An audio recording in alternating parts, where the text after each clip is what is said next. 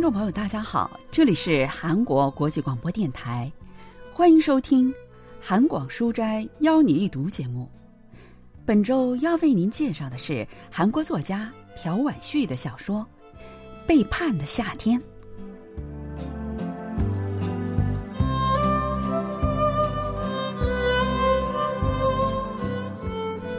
背叛的夏天》发表于一九七六年。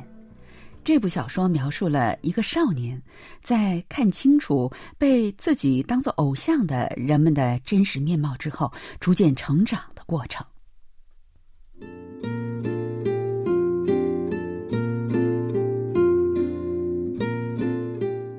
那应该是我七岁的时候，因为那年就是比我小一岁的妹妹死去的第二年。妹妹五岁的时候掉进村口那条连江都称不上的小河里淹死了。发生了那件事以后，父亲把我送到游泳班或者夏令营去，希望我能够学习游泳。但我总是不管三七二十一的逃得远远的。我总觉得在水下面有妹妹的冤魂，那冤魂会死死地抓住我，让我无处可逃。后来。父亲似乎也打消了让我学游泳的念头。父亲常常在黄昏的时候牵着少年的手，翻过小山坡，到新建的小学去散步。虽然小学里不仅有各种游乐设施，还有一个游泳池，但少年只是在游乐区里玩，连游泳池的跟前儿都不敢去。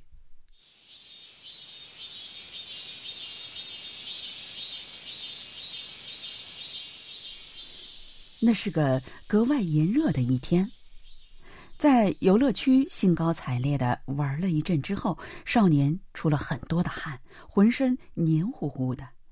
你这小子，回家得洗个澡再睡了。父亲揪起紧贴在少年身上的 T 恤，给他扇了扇风，然后就拉起他的手，向着游泳池那边走去。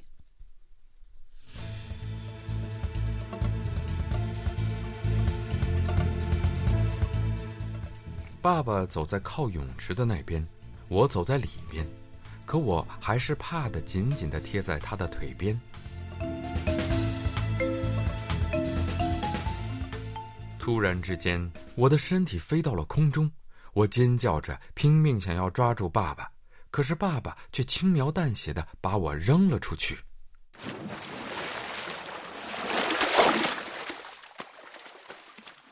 我就像一颗鹅卵石一样，扑通一声掉进水里。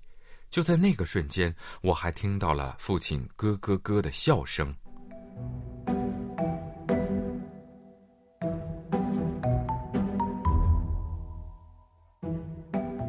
不知道在水里挣扎了多久，我好不容易才抓住泳池边上的扶手站了起来。但令人啼笑皆非的是。我把脖子都探出水面后，脚往下一探，居然探到了池底。直到那个时候，父亲还在捧着肚子咯咯咯的笑着，好像被呛着了一样。我觉得父亲是想把我扔到水里杀死。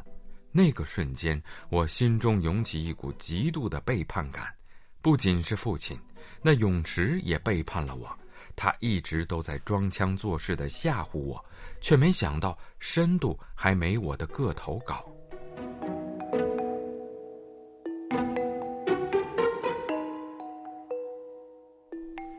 从那以后，少年有了学习游泳的勇气。到他已经可以在水中自由嬉戏的时候，对父亲的误会和怨气也自然而然的消失了。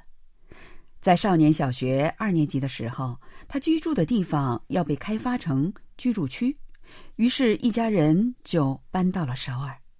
之前一直在种菜或者给果园做帮工的父亲，在城市里找到了一份工作。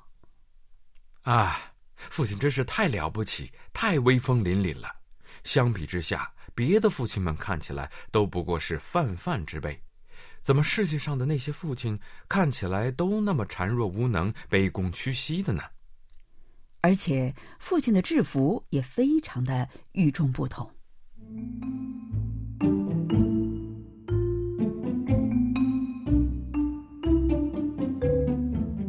不管是夏天还是冬天，那衣服都闪着好像乌鸦羽毛般的黑色光泽，衣服上缀着特别多金光闪闪的扣子，袖口和帽子上还滚着粗粗的金边，总之是非同一般的华丽。早上，父亲穿着那衣服去上班的时候，我们三兄弟就会齐齐地站成一排。在我满怀着对威风凛凛的父亲的敬意，大声喊出“立正，敬礼”后，弟弟们便严肃认真地学着我的动作，把脚跟靠拢，并齐，并且站好，抬起右手放在眉毛上，向着父亲敬礼。这时，父亲就会点点头，脸上带着隐隐的笑意。迈着他特有的大步走出门去，我的父亲才不会像其他泛泛之辈那样，在孩子们或者妻子的“拜拜，一定要早点回来啊”等肉麻的告别声中去上班。我的父亲一定要像检阅百万大军的将军那样庄严的出发。如果问弟弟们长大想要做什么，他们会异口同声地说：“想要做父亲一样的人。”所以。那些希望听到总统、将军或者老板这类答案的大人们，总是免不了会失望。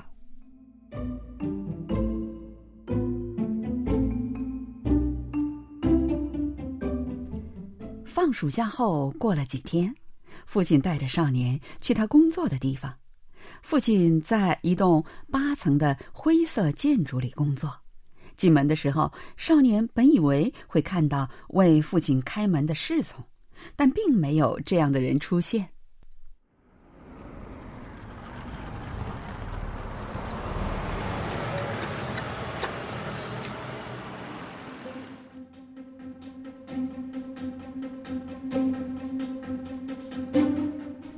小轿车接连来到自动门前停下。一些看起来跟父亲完全相反、獐头鼠脑的男人们从车上下来，这些人面相奸诈，身形猥琐，仿佛在瓢泼大雨中也能想办法不淋一滴雨流窜十里八里的耗子。每次他们下车来，父亲都会跑去站直，夸张的敬礼。父亲魁梧的身躯和格外华丽的服装。原来都是为了衬托那些系着领带的耗子们的优越感，那衣服不过是小丑的盛装。直到这个时候，我才看到父亲房间的玻璃上写着的三个字：“门卫室。”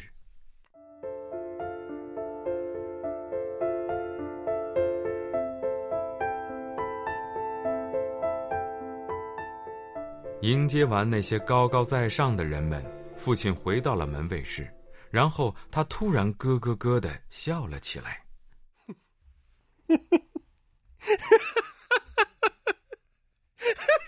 父亲笑的甚至打起了嗝，很久都没有停下来。那笑声好像是砂锅被打破的声音，同时也是我的偶像破碎的声音。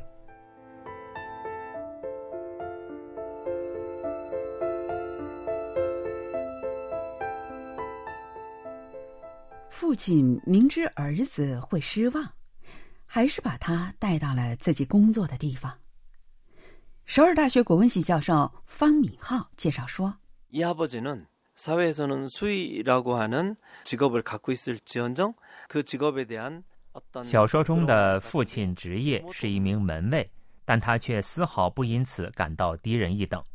他对自己的人生充满自信，所以会把儿子带到工作的地方。” 这位父亲同时也是一个非常成熟的人，他很清楚这个阶层化的世界是多么不合理。他的笑打破了这所有的不合理，让人从阶级的烦恼中解脱出来。这就是笑的威力，笑是非常有力量的。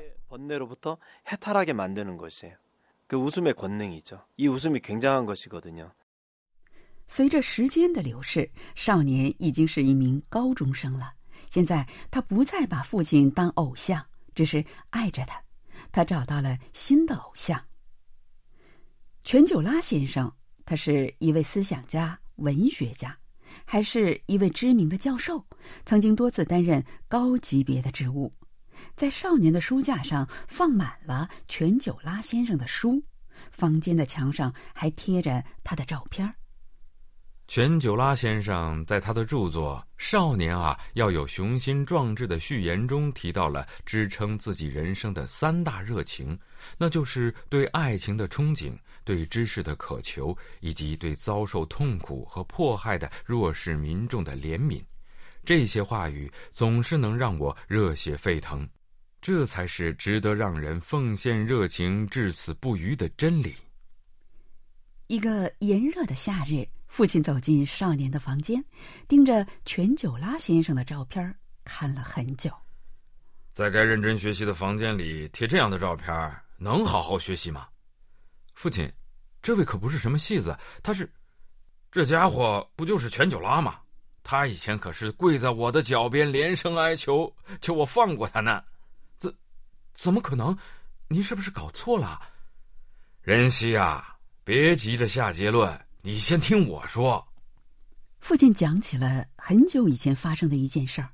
当时，父亲的一个朋友张叔叔因为妻子生孩子要做手术，急急忙忙跑来找父亲借钱。父亲赶紧出发去取钱，好不容易拦到了一辆出租车，正想要上车的时候，不知从哪里窜出来一个家伙，从父亲的胳膊下钻过去，抢先上了车。磨磨蹭蹭的干嘛呢？谁先坐上算谁的。父亲火冒三丈，把那家伙拽了下来。可没想到那人哭天喊地，把附近的巡警引来了。张叔叔拦下警察，说是自己干的。父亲才特意抽身取来了钱。可是那男人从医院里开出了三周的伤害诊断书，张叔叔因此被关进了拘留所。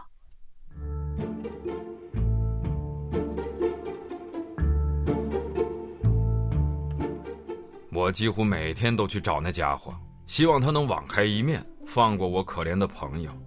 但是他根本连看都不看我一眼，当着我的面给警察署的某某某、警察厅的某某某打电话。那什么，我的车送去保养的时候，这辈子第一次坐出租，结果碰上了这么倒霉的事儿，一定要严惩那家伙，让他知道知道法律的厉害。等等等等等。可是天无绝人之路。那天我下了决心去找他，发誓如果他不撤诉，我就把他揍个半死。没想到却发生了意想不到的反转。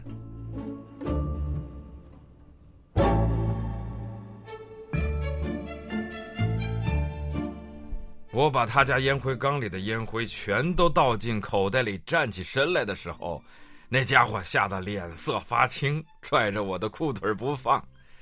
你想知道那烟灰是怎么回事吧？那耗子一样的家伙当时正在抽肯特烟，但是那时候正在严查西洋香烟，一旦被发现的话，不管是什么身份，都要被罚款五百万韩元。谁会想到那傲慢的家伙只用了一秒的时间就变得如此卑躬屈膝？原来傲慢和卑微之间的距离，甚至都没有一张纸厚。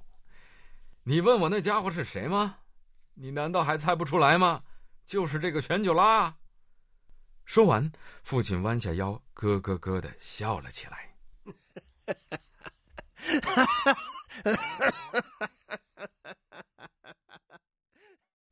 少年听着父亲的笑声，感觉自己站着的这块土地仿佛正在下沉。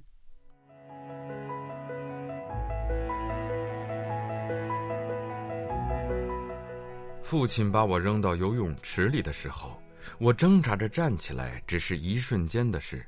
父亲亲自把自己的形象打破，把我扔出自动门外的时候，我挣扎着找回自己的位置，用了很久的时间。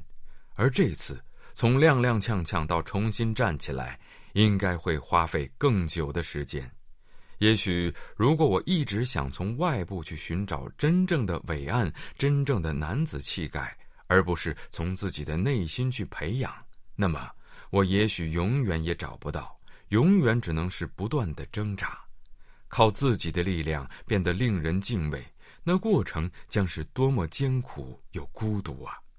我是孤独的，父亲咯咯咯的笑声更加冷酷的鞭打了我的孤独。